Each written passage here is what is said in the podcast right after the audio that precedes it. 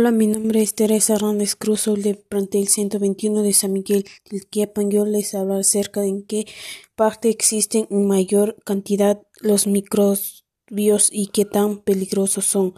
Un, ejemplo de los seres vivos con nutrición autótrofa son que las son las plantas verdes, las alas, ya que son los seres autótrofos y ya que utilizan la luz como un fuente de energía y el ejemplo del heterotrofa es que son los seres vivos y los organismos como humanos y también los animales y los protosarios y entre otros. ¿Cómo se alimentan las bacterias y los virus? Los hacen de diferentes maneras.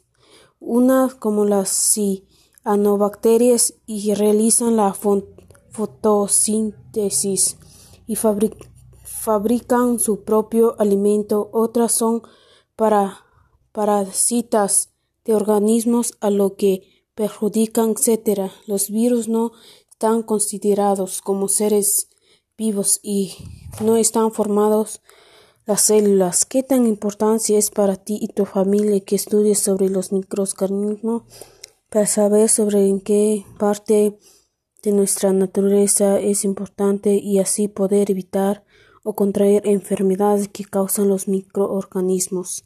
¿A qué ser vivo daña los microorganismos? A los humanos. Eh, microorganismos que contaminan a los alimentos y menciona a qué reino pertenecen. Salmonella pertenece al reino Monera Campylobacter reino Proteobacteria, Clostridium perfringens reino Firmicutes, Bacillus cereus reino Bacteria, Encyclococcus aureus reino Firmicutes, Literia monocitogenes reino Eubacteria, Escherichia reino monera, Cota reino fungi,